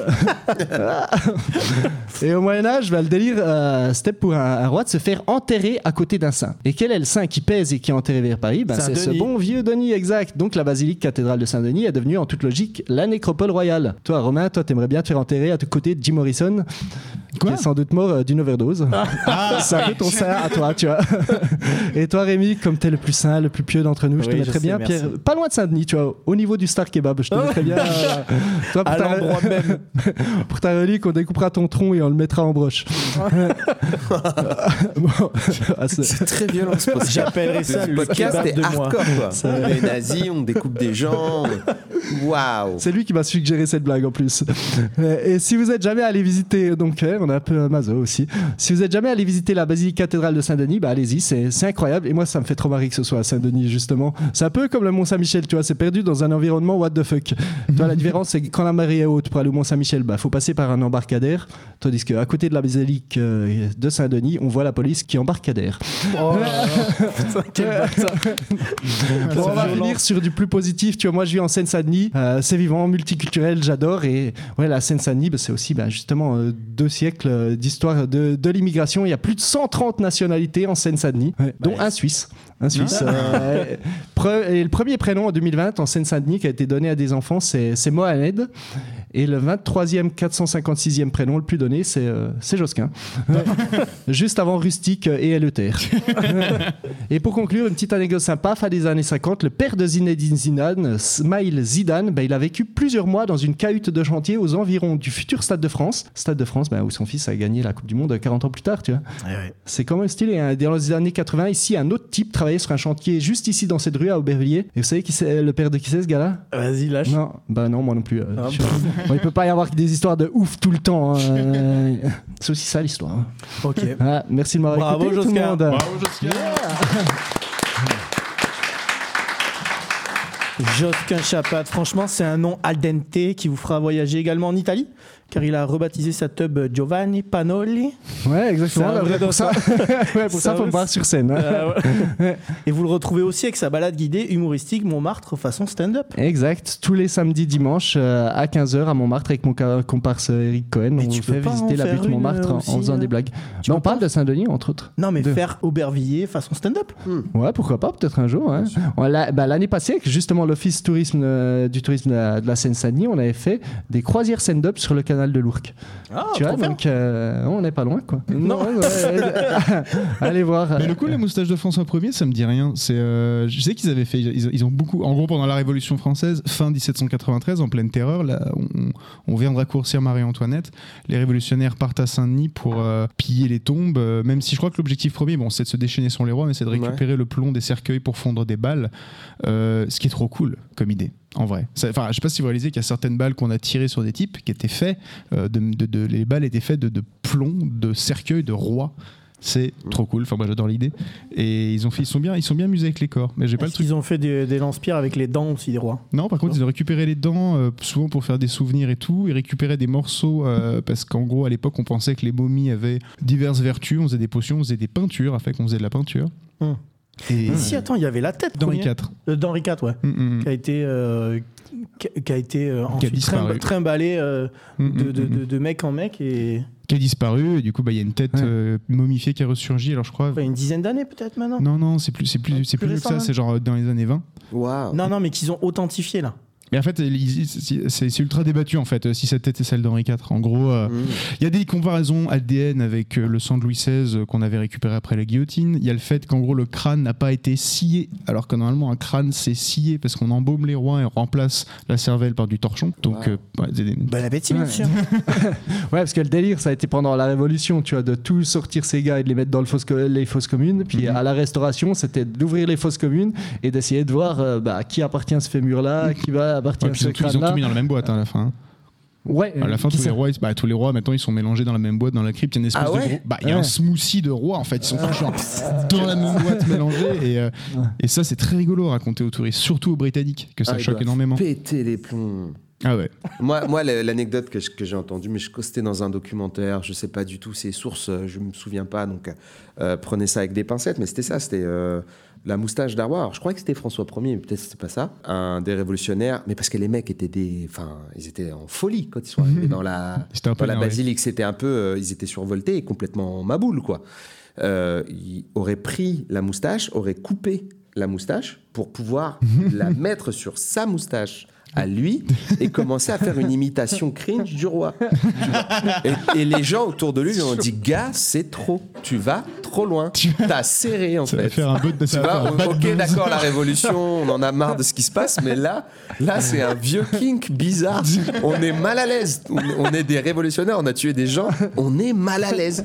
Donc, c'était l'enfer, en fait. Il a fait un truc infernal. Et, euh, et moi, c'est, je sais pas, c'est une image qui m'avait beaucoup marqué, parce que j'étais, ok, en mode d'accord. T'es d'accord pour te battre pour des idées ou je sais pas quoi, mais là il y, a un- il y a un jeu euh, C'est un peu drôle. pervers et vicieux qui est, qui est, qui est très très très, Ouais, mais très après, dur à c'est- gérer. c'est un peu drôle. En plus, la moustache de François Non. Ier, ça veut dire qu'elle a 500 500 ans, elle est sèche, ça sent rien, Alors, quoi. Franchement, C'est un peu drôle. Franchement, c'est c'est drôle quand t'es baisé, quoi. Mais non, faut- Voilà, quand, quand t'es- Romain. tu sais le gars, le seigneur des, c'est c'est le, le seigneur, des- non, c'est le silence des agneaux. Tu vois qui Ouais, dit ouais, ouais. j'ai- j'ai bu son foie avec un excellent Chianti. Ouais. Donc là, là, là, c'est de la, c'est de la folie. Bon, on a un épisode pure- cannibalisme, si tu veux l'écouter, qui est pas mal. Ok, épisode cannibalisme, je note. c'est parti. Moi, ce matin, là, j'étais avec une touriste. C'était la première fois que j'avais vraiment une fanatique catholique, mais genre au dernier degré, j'avais jamais eu ça. Franchement, j'ai tenu un quart d'heure avant de les rentrer dedans. Euh, en fait, pendant la Révolution française, ils ont chopé toutes les reliques qui étaient dans la Sainte-Chapelle et ils les ont balancées dans les égouts. Et, wow. euh, sauf, la, sauf la couronne d'épines. Du coup, elle était en mode Ah, mais mon Dieu, qu'est-ce que vous avez fait et tout. Et déjà, j'étais en mode Alors, déjà, premi- première chose, c'est cool. Deuxième chose, euh, les reliques, ça n'existe pas. Enfin, les reliques du Christ, ça n'existe pas. Sauf là, dans Indiana Jones, on l'a dit. à part, oui, voilà, à part, à part euh, l'Arche d'Alliance qui existe et qui est en Éthiopie, hein, ça c'est pas une Parce qu'il faut préciser Euh, aussi pour Ah, l'arche d'alliance existe? Bah, s'il existe, ceux, ceux qui se clament d'être l'Arche d'Alliance, ouais, il est en Éthiopie. Pourquoi tu dis les reliques, ça existe pas Ça veut dire que ça existe Non, non, non, c'est pas les reliques qui n'existent pas, c'est les reliques de Christ. Ah. Celles qu'on a bousillées, ça ne peut pas être celles de Christ. Ah ouais, c'est pas pour possible. tout un tas de C'est impossible en fait que ce soit ça. Ouais, bah, Moi, j'y connais rien, j'y connais Bah, rien, mais, euh, mais ouais, bah, tu l'as par, par avec charité, pour pas euh, vexer les catholiques peut-être présents ou les chrétiens, on va, on peut- on va laisser un 0,00001% de chance que ce soit peut-être le cas, mais voilà. Pour... Ce qui est ouf, c'est l'oseille que ça a coûté, quoi. La- le- le- justement, les reliques du Christ, quand Saint-Louis les achète à l'Empire byzantin, tu vois, à la fin du Moyen-Âge, c'est trois fois le prix qu'il paye pour la construction de la Sainte-Chapelle, tu vois. Ouais. Trois fois le prix pour avoir un bout de Mais la- le prix d'une moustache, mon gars, c'est quel prix ça Ah oui, oui, et Ouais, c'est mais vrai ça vaut, le c'est coup. un- ça vaut le coup parce qu'en fait, faut voir, faut comprendre que, alors déjà pour commencer, en fait, avoir des reliques comme ça, ça te rend méga puissant parce que ton seigneur te prête serment sur les reliques. Et donc même si même si même si le mec il y croit pas, tout le monde l'a vu faire, donc c'est un serment que tu peux pas casser. Et même un truc qui est rigolo, c'est mets-toi dans la tête d'un chrétien. Il va y avoir le jugement dernier. Jésus, il va être là sur, donc Jésus va revenir. Alors, faut, faut défoncer une légion de démons, mais euh, eux, ils étaient motivés. Et donc, Jésus va revenir. Et donc, il va, il va être là dans le paradis, il va dire J'atterris où? Bon, j'étais tué à Jérusalem. Mais à Jérusalem, de toute évidence, il n'y a plus que les Arabes et des Juifs. On est, au- tu vois, genre, euh, je vais pas aller là-bas, personne m'attend. Alors qu'à Paris, il y a mes reliques. Et en fait, ça le rend ultra populaire auprès de la population. Parce qu'en fait, bah ouais. Jésus, quand il va débarquer, genre Il va jetpack et tout, il va- il va- Paname, il va, il va, en fait, il va arriver euh, peut-être à Saint-Denis Ah euh, ouais. ou sur la Concorde. Ouais. Ce serait incroyable. Non, mais- S'il arrive mais- sur la Concorde, mon pote, ça va lui faire un sacré suppôt. Il est pas prêt, quoi. bon, on passe maintenant à quoi Cette transition très sale pour parler de toi, Yacine, puisque c'est maintenant l'heure de l'instant de notre invité. Yacine Bellous, tu aimes l'histoire et les histoires. Tu as travaillé sur beaucoup de projets. On peut citer par exemple Le Trône des Frogs. Ouais, euh, c'est une, une série euh, qui est un mélange de Game of Thrones et de euh, Parks and Recreation, qui est une série que j'aime beaucoup. Et voilà, en fait, c'est euh, comme s'il y avait une famille de Game of Thrones qui, qui galérait, qui étaient des Français. Donc j'ai appelé ça les Frogs, parce qu'en Angleterre, on nous appelle beaucoup les, les Frogs. Et, euh, et voilà, c'est une sorte de faux documentaire qui suit des gars de Game of Thrones euh, qui sont vraiment en galère avec Baptiste Le Caplin. C'est sur YouTube. Ouais. C'est excellent. Mais Pareil. merci, c'est gentil. On a aussi euh, Le Visiteur du Futur, l'épopée temporelle, on en a parlé un petit peu Ouais. tout à l'heure. Il y a même un de tes premiers sketchs au Jamel Comedy Club, c'était sur les hommes préhistoriques. Absolument, parce que ça me faisait rigoler d'imaginer les premiers mecs qui faisaient des trucs et, euh, et que c'est c'est vraiment débile. On est à la fois un peu teubé et, et un peu émerveillé par euh, les, les premiers mouvements de l'humanité. Le vois, comment- premier mec Ouais, qui a créé une vache, qu'est-ce qui, qu'est-ce qui lui passait par la Mais tête voilà, sérieux? c'est ça. Bah, le premier mec a mangé une vache. Oh, bah, Qu'est-ce qu'il s'est dit Ça, je peux le manger? Allez. Ça, franchement, le truc qui fait meuh, là, on le chope.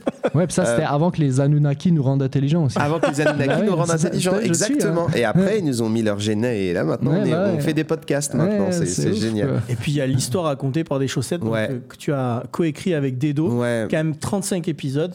Oui, c'est quand même pas mal. Et là, on a un super projet pour euh, la rentrée de l'histoire racontée par des chaussettes, mais on adore ça. Mais comme je te disais, en fait, l'histoire, c'est beaucoup euh, un héritage finalement de la manière de raconter des blagues, des Monty Python, ou bien euh, ça peut être aussi des, des- inconnus ou des nuls. Il y avait toujours une partie d'humaniser des grands personnages pour les désacraliser.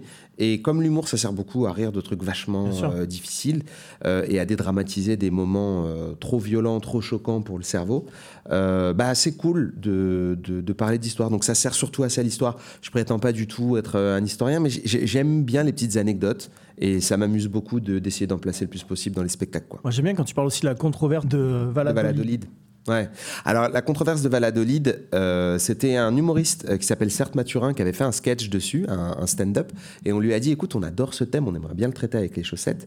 Puis en se renseignant, on était triste parce qu'au au moment où on a commencé à, à rire de la mise en scène qu'on pourrait faire, on s'est rendu compte que notre mise en scène, eh ben, elle n'était pas historiquement viable parce que le- le- apparemment euh, la controverse de Valladolid, elle a eu lieu, tu sais, en, en courrier. C'était des échanges de, de lettres, c'était des, des, je sais pas, un dialogue euh, écrit mais vachement, euh, euh, vachement puissant, va- vachement documenté. Puis c'était des tas et des tas de, de, de lettres. Et nous, on a tout fait euh, dans une sorte de tribunal où euh, bah, c'était oral et euh, en tête à tête avec euh, les gens, quoi. Pour ceux qui maîtrisent pas forcément, c'est Ouais, est-ce voilà, que là. les Indiens ont une âme? Non, bon, alors, ouais, mais ouais. Alors en fait, la controverse de Valladolid, ça se passe genre à peu près à l'époque de François Ier, début du XVIe siècle. Valladolid, c'est au Mexique.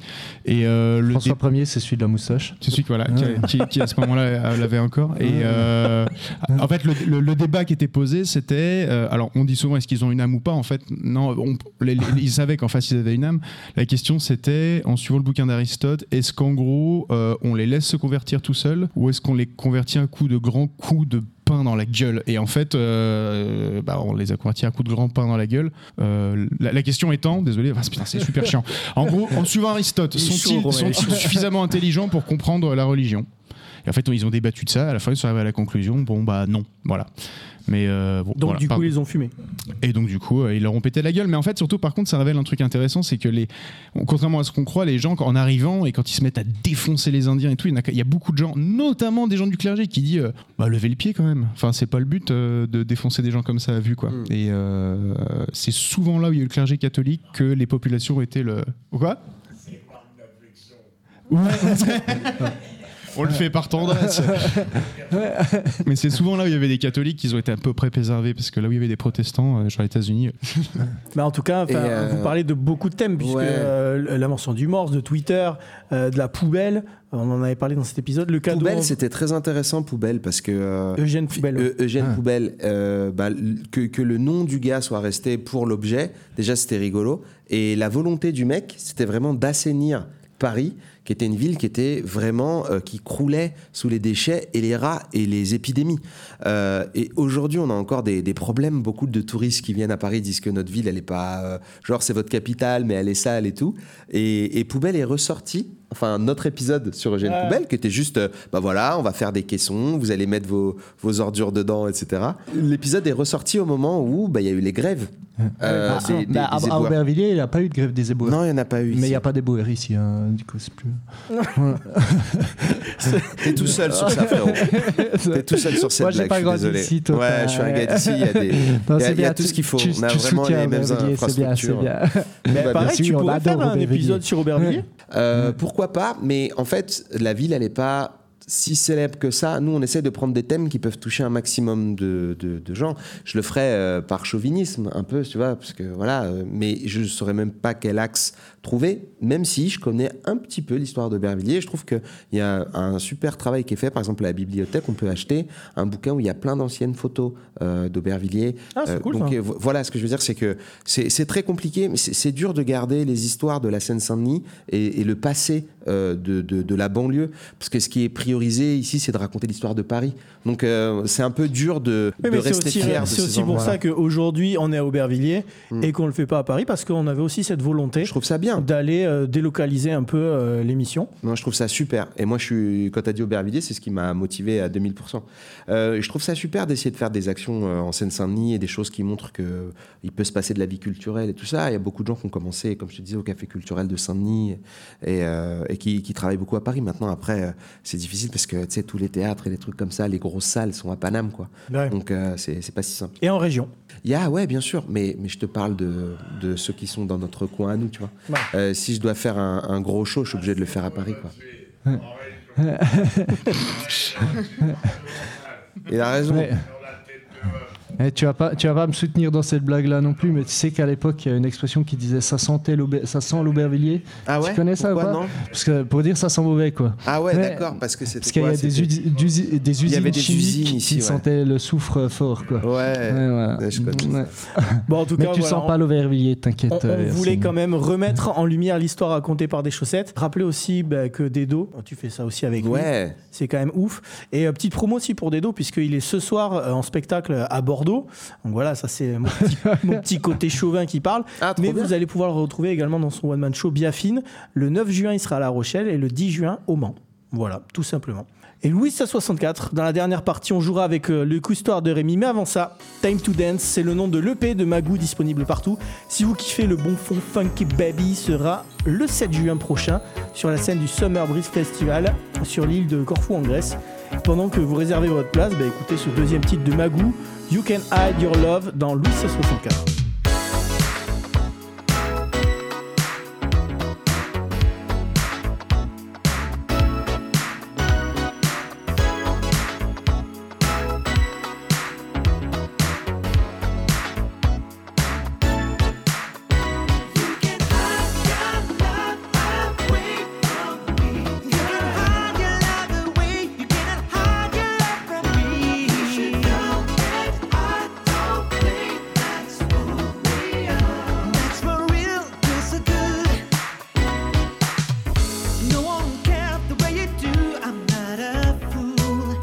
that's what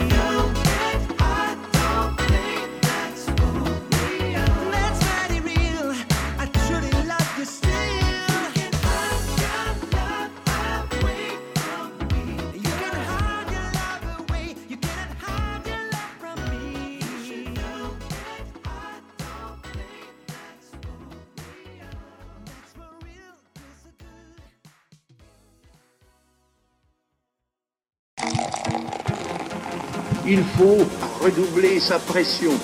Mais mon seul but est de rigoler. La France est perdue. Il faut la sauver. Louis 64, l'histoire en humour et en mode apéro à écouter sur toutes les plateformes de podcast, sur YouTube, et puis avec vous en live à la cassette à Aubervilliers. Romain, il est là. Yes Yes Ah, il est loin du micro, toujours. Josquin. Yeah, ici aussi, ouais. Ok, moi je suis ouais. toujours là avec mon petit euh, niveau en histoire, niveau CM2. Et puis Yacine Bellous, notre invité, il est là. Au-dessus, c'est le soleil. Et encore au-dessus, ben, c'est Thomas Pesquet, vous le savez. Oh Thomas Et le public d'Aubervilliers, vous êtes toujours là Ouais Bravo Ils sont présents. Et maintenant, c'est quoi, mon Joss? Maintenant, c'est le quiz à papa. Eh oui C'est le quiz-toi à papa. Je vais vous parler de Lille. Alors non, ça sera pas un quiz sur le tuning, l'amour fraternel et énergie 12. Non, non, non. Je vous emmène dans l'océan Pacifique pour cette première question. En 1850, combien y avait-il de lapins en Australie? A. Vas-y, cours trop vite, j'ai la flemme de compter. B. 0, mais au pire, c'était des lapins gourous. C. 1 milliard. Ouais, ouais, je sais, ça, ça ken dur chez les lapinous. Moi je dis un milliard. Il y en avait milliard. zéro. un milliard. 0. Ouais, zéro, je dirais zéro, Zéro, aussi, zéro. ouais. C'était Le Brexit. Zéro en fait, réponse B. En 1850, il n'y avait aucun lapin en Australie. Un siècle plus tard, il y en avait un milliard. Pour quand même, pour vous donner un petit peu euh, l'idée là-dessus, il y a un agriculteur qui, fait, qui avait envie de, de chasser. Il fait venir des lapins, sauf que il n'y a pas de prédateurs pour les lapins. Oh waouh Donc les lapins. Attends, en Australie, il a rien qui peut bouffer un lapin? Il n'y a pas y a- des araignées de 7 kilos et tout? Non. Ah pas- si pas Moi ça de me fait peur prédateurs. l'Australie. Normalement il y a des trucs trop flippants. Ouais. Donc Il y a du des coup, serpents. gros souci, les lapins se reproduisent de ouf, de ouf, de ouf. Et à ce moment-là, ben, pour lutter contre le fléau, qu'est-ce qu'il fait? Bah, tout, Le obligation de manger du lapin à la moutarde tous les Eh jours. non, Ouais, Le- non. Il amène des chiens. ils amènent des renards. Eh, Sauf qu'il y a un problème. le renard n'a pas de prédateur. C'est que le renard, c'est chiant d'aller chasser les lapins. Donc en fait, qu'est-ce qu'il fait? Il va chasser des wombats. Vous savez, les wombats, c'est cette espèce de. Une peluche. Ouais, grosse Ouais. peluche. D'ailleurs, qui fait des caca cubiques. Je sais pas si vous savez. Ah si, Ouais. je savais ça. Très Mais tu intéressant. ressembles un peu à Wombat. Ça fait des. Donc du coup, les wombats, ils se font défoncer. Mais les lapins continuent à se reproduire. Et en 1950, on introduit une maladie mortelle, la, Ah oui, euh, Myxomatose. la toxoplasmose. myxomatose. Ah, merde, Et myxomatose. toxo, c'est Ça la- finissait en c'est pour les chats. Ah. Myxomatose, 1896, c'est en Amérique du Sud. Et elle est volontairement introduite en Australie pour défoncer les lapins. Mais attends, la myxomatose, ça peut pas être euh, transmis aux humains? Euh, Non? je, Ça va, Je alors. crois que c'est que pour les C'est la toxoplasmose que je Oui, confonds totalement les deux. Mais Ah. par contre, les Australiens recherchent actuellement un virus génétiquement modifié qui viendrait à bout justement de la myxomatose. Mais pourquoi? Ben, le Covid des lapins, mon gars, c'est comme ça. Ah, ça, ça, ça tue les lapins, la myxomatose Ah ouais, ouais, ça leur fait les gros yeux rouges et tout éclatés. Ah, bah désolé. T'as jamais vu ça. Bon. Non. Non, j'ai jamais vu, désolé. Mais il fallait, il fallait faire quelque chose, sinon toute l'Australie c'était des lapins. Ah ben, on est, on est là-dessus. 100% des. On est là-dessus. D'accord. Et il y a un petit fun fact, en 1952, pour se débarrasser des lapins de sa propriété, le professeur de biologie Paul Félix Armand de Lille, vous avez vu, de Lille, on y revient, Ouais. Il inocula le virus de la myxomatose. Mauvaise idée, en quelques années, l'espèce fut décimée dans une grande partie de l'Europe. Quel con. Donc il n'y avait ouais. pas de lapin à la moutarde. Allez, je vous propose une deuxième question. Pourquoi aucun touriste n'a-t-il jamais mis les pieds sur l'île Surtsey, au large de l'Islande? A. Parce qu'il fait trop froid, connard. Parce qu'il fait B. trop chaud. Parce qu'à Surtsey, c'est là que Swagman est enfermé. Ah, ouais. C. c'est comme l'Atlantide, elle a coulé, ou D, pour être étudiée par les scientifiques. Hmm. Moi, je dis que c'est comme l'Atlantide, car je suis fan de tous les trucs où il y a l'Atlantide. Les Anunnaki, c'est leur faute. Anunnaki, c'est leur faute, et voilà l'Atlantide. Ils avaient qu'à sauver l'Atlantide, les Anunnaki. Alors je pourquoi il n'y a aucun touriste sur cette île Parce qu'elle a coulé. Ah, moi, je dis la D, la D euh, peut être étudiée, quoi. Ouais, Eh ben, c'est laissé qui a petit- raison. Ouais. Jusqu'en 1963, il y avait à cet endroit, ben, en fait, rien du tout. C'est à 30 km au sud de l'Islande. Pourquoi? Parce que le 14 novembre, il y a une éruption volcanique sous-marine qui s'est produite et l'île, elle est progressivement sortie de l'eau jusqu'à atteindre 1,5 km de diamètre et 174 mètres de haut. Ouais. Et les scientifiques, ils ont une idée. Tiens, est-ce que on voudrait pas savoir comment la vie elle se développe sur ce caillou? Et du coup, c'est ce qu'ils font. Les premières espèces à apparaître, c'est des lichens, Des Corses. des mousses, Pardon. des herbes, des scarabées, des papillons. Et actuellement, il y a 12 espèces d'oiseaux, 60 espèces de plantes qui vivent sur cette Il île. n'y a pas un teubé qui est allé en scred comme ça vite fait, quoi. Bah, pas sûr. Et Il y a s'est même produit comme un lapin. Mais Ouais. ils sont des premiers bien arbustes, quoi. premiers arbustes en 1998. Oh Ouais. Voilà. Ça, vous en avez rien à foutre du coup de cette euh, civilisation. De toute façon, Ah dans bah, 500 ans, Ouais. elle est morte puisque la, la roche elle est tellement friable que du coup, il n'y aura plus rien. Ah ouais, c'est une expérience Eh. éphémère, quoi. Tout à fait. Allez, je vous propose une troisième et dernière question. Que sont les îles sandwich Ah, ça je connais. ouais. Triangle, ils sont, elles sont triangles. et du coup, on les a baptisées comme ça. Alors, réponse A. L'autre nom, c'est des, les îles Hawaï, salade, tomate, oignon, sauce, samour Hawaï. Ok. Des îles faites de pain pita, contraction de en piteux état. Ou C, vas-y, il m'a donné fin ce bâtard, c'est où le meilleur kebab d'Aubervilliers, les gars? Euh, moi, ouais, j'aime bon. bien le- le- l'autre nom des îles Hawaï. Ok. C'est ça. Ils Je regarde dessus. C'est euh, les îles sandwich, c'est les îles Hawaï? Je sais Ouais. pas, c'est Non, moi, ça c'est me la paraît question. pas du tout au même endroit, mais je donnerai aucune réponse. Eh bien, mais- pourtant, c'est Ouais. bien ça. En 1976, lorsque le navigateur James Cook. euh, 1976, j'ai peut-être Non, une non, erreur. je pense pas. Ouais, je me 1700 peut-être. Il y a une petite, une, petite, une petite faute de frappe là. Le navigateur James Cook découvre les îles Hawaï. Il les baptise ainsi parce que euh, les îles Sandwich, en fait, c'est le comte de Sandwich qui l'a aidé à financer son expédition. Et il y a un autre petit fun fact sur euh, monsieur euh, Ah, le euh, comte Sandwich. Il y a une île aussi vraiment qui s'appelle euh, l'île sandwich du Sud, pas très loin de l'Antarctique. Ouais, bah, Ouais. c'est Oh. peut-être là. Ouais, c'est- ouais. En fait, ce quatrième comte de Sandwich, c'était John Montagu. Il a vécu en Angleterre au XVIIIe siècle. Il avait deux passions, la politique et les jeux de cartes. Qu'est-ce qu'il fait? Bah déjà, euh, le gars, il est quand même assez badass puisqu'il est ministre de la Marine, mais il joue, il joue de ouf. Et en fait, il mange jamais. Et son cuisinier, en 1762, il a une idée, il dit, écoute, je te mets du jambon entre deux tranches de pain. Tiens, comme ça, tu te salis pas les doigts, tu peux manger. Oh. Et c'est comme ça qu'est né le premier sandwich. Sérieux? Ouais. Eh oui. Non, mais ça, c'est la, pour moi, c'est l'info la plus ouf de tout ce podcast. pour moi, l'info de comment est né le sandwich. Qu'avant avant, tu vas me dire, il n'y a personne qui mettait un truc Voilà. au milieu de deux morceaux de pain. Quoi. C'est ça. Non. Mais c'est Non. juste, il a mis le Non, copyright. mais moi le je veux quoi. croire que c'est Ouais. ça. J'ai envie parce que évidemment que les gens mettaient du pain et de la bouffe dans du Bah, pain. alors, ça Les n'a Anunnaki aucun allaient le sens. filer, mais ils se sont dit ils sont pas prêts. C'est vraiment- c'est- non, pas de sandwich. Autre question, par exemple, le hamburger, il vient d'où? Oui, des marins de Hambourg Ah, bah. parce qu'ils mettaient de la viande dans du pain pour le transporter. Ouais, c'est ça, c'est à Hambourg en Allemagne. On faisait cuire euh, les tranches de bœuf d'une façon particulière. Après, ça traverse l'océan Atlantique. Mais pourquoi ça va jusque-là? Stuck, je sais pas si je le dis bien. Allez, C'est dis- comment, comment tu dis viande en allemand Stuck. Stuck. Ah, euh, ouais, c'est dire un morceau. Ça. Eh ben, Ouais. ouais, morceau, voilà. Et en fait, Ham- Hamburger Stuck, ça va être. C'est ce qui va devenir hamburger steak. Mmh. C'est avec ça qu'on dit hamburger steak. Incroyable. Voilà, tout simplement. On apprend. Bravo. Ouais. Voilà. Quoi, vous en voulez encore? Eh Ouais, ben non. S'il vous plaît. Parce que c'est maintenant l'heure du Dijon. Oh non Tra la frustration, je dois écouter le prochain podcast. Mais justement, dans l'heure du Dijon, c'est maintenant où il faut parler, ou se taire à jamais. Est-ce qu'on a oublié de dire euh, certaines choses? Non, on est hyper heureux. Moi, j'ai tout dit. J'ai dit tout ce que je voulais dire. Est-ce que peut-être euh, le public a des questions à poser euh C'était pas forcément une question, c'était une euh, recommandation sur la montée du nazisme. Il y a une super euh, pièce de théâtre de Brecht. C'est euh, La résistible ascension d'Arthur Rouy. Euh, De Brecht, il a l'air super intello, mais en fait, c'est assez, assez drôle. Enfin, c'est pas un humour noir. Et euh, ça parle d'un espèce de gangster euh, à, Chi- à Chicago. C'est en fait une métaphore de la montée du nazisme. Et Brecht, il écrit ça au moment où Hitler est vraiment en train de. De, de, de, niquer des mères quoi. Et c'est euh, vachement bien. C'est passionnant. Donc euh, voilà je voulais juste euh, Ok, bah Merci. super. Merci, merci, merci, Merci beaucoup. pour cette reco. On voulait remercier la cassette avec euh, Ayoub et Mona en particulier. Merci pour leur accueil. Moi, je voulais particulièrement aussi remercier Brigitte Lecordier. Tu la connais bien. Bien sûr, Vous Brigitte, c'est le sang. Brigitte, elle est formidable et puis, euh, puis surtout, elle est très très généreuse. Moi, j'ai- j'aime beaucoup Brigitte. Et puis, je l'ai rencontrée dans vraiment, tu sais, un- une, une, euh, une sorte de réunion de geeks là, tu vois, Ouais. une conférence. euh, et et, euh, on a accroché à partir de là et on, on- on se donne tout le temps des nouvelles. Elle est super. Elle a participé à un des épisodes des chaussettes euh, qui va sortir prochainement. On est trop contents. Ok, trop cool.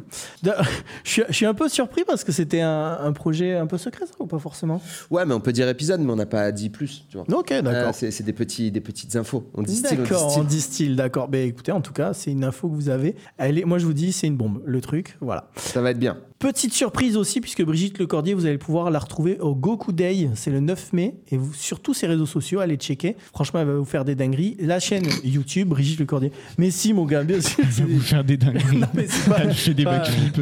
Mais mettre des dingueries sympas, pas des, des vraies grosses dingueries, dingueries quoi. Des dingueries joyeuses. Elle- C'est un black bloc, elle est incontrôlable.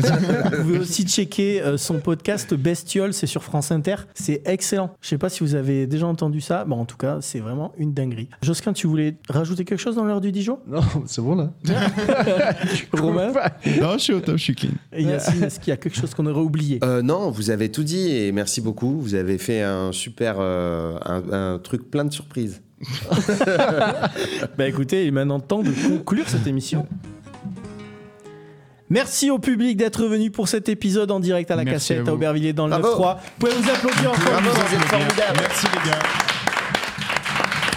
Et vous, si vous voulez qu'on vienne enregistrer un épisode de Louis 64 dans votre ville, écrivez-nous, suivez-nous sur Instagram, Facebook, YouTube, Louis 64. Abonnez-vous forcément, likez, partagez notre podcast. Et si vous êtes artiste, groupe de musique que vous souhaitez également passer dans l'émission, laissez-nous vos commentaires et vos liens sur nos réseaux Louis 64. Merci à toute l'équipe de l'émission. Josquin, petite promo pour toi. Ouais, toujours Montmartre façon stand-up, euh, samedi, dimanche 15h. Euh, bah, vous pouvez réserver sur tous les sites qu'il propose, dont le site de l'Office du tourisme euh, de la Seine-Saint-Denis. Et juste à côté de la cassette, il y a Aubert Kitchen. Ouais, il y a Aubert Kitchen où on fait Aubert Comédie tous les premiers jeudis du mois. Ben, D'ailleurs, à la première édition était venu Yacine, c'était c'était top quoi. Et la prochaine, bah, ça a lieu euh, jeudi pro, là, euh, je sais pas quand sortira l'émission, mais le jeudi euh, 4 mai. Et bah, le prochain, ce sera euh, jeudi bah, du super. 1er juin ou 2 juin, je sais pas quoi. Voilà. Merci Josquin. Yes. Romain, pour toi, petite promo. Toujours pareil, diable et détail si vous voulez euh, pour des visites. Voilà. Sobre, Ok. clair. Précis, concis, sexy quoi. Pas besoin de plus. Moi, vous me retrouvez toujours à la réalisation post-prod de Louis 64 avec Rémi Barreau Productions. Les Actuvores sur VL Media tous les jeudis 19h30, 20h30 avec notamment le scan de Rémi. Sur Espace FM aussi, tous les derniers lundis du mois. Petit euh, portrait croisé sur des invités. Et Golden Show Hour avec Sifax en quotidienne. Vous retrouvez ça sur YouTube, sur le euh, Golden Comedy Club. Et Yacine Bellouz, pour toi, petite promo? Euh, moi, j'ai en promo, je peux parler du spectacle qui sort le 5 mai sur euh, Canal et sur MyCanal. Donc, 2022. euh, 2022 et il y aura aussi 2021 sur MyCanal pendant 6 mois. Donc si les gens veulent euh, veulent checker, ils pourront voir sur MyCanal les deux shows et on espère faire 2023 cette année, mais on ne sait pas. On touche du bois. Je sais pas si j'arriverai ou pas. On verra. En tout cas, il est excellent. Moi, je l'ai vu le spectacle à la Nouvelle Scène, notamment, tu l'avais joué. Ouais. Et c'est c'est une dinguerie. Merci. Il y a un truc sur les mammouths. Euh, oui, absolument. Toujours sur des mammouths qui, qui meurent dans le salariat. Ça, ça, va- ça devrait te plaire, Romain. Mm. On vous laisse avec un dernier titre de Magoo Time to Dance et on se retrouve très vite pour un nouvel épisode de Louis 1664. Prenez soin de vous et l'apéro. Yeah, bisous, bisous. Et ciao Merci. Merci les gars merci. Merci tout le monde Allez, ciao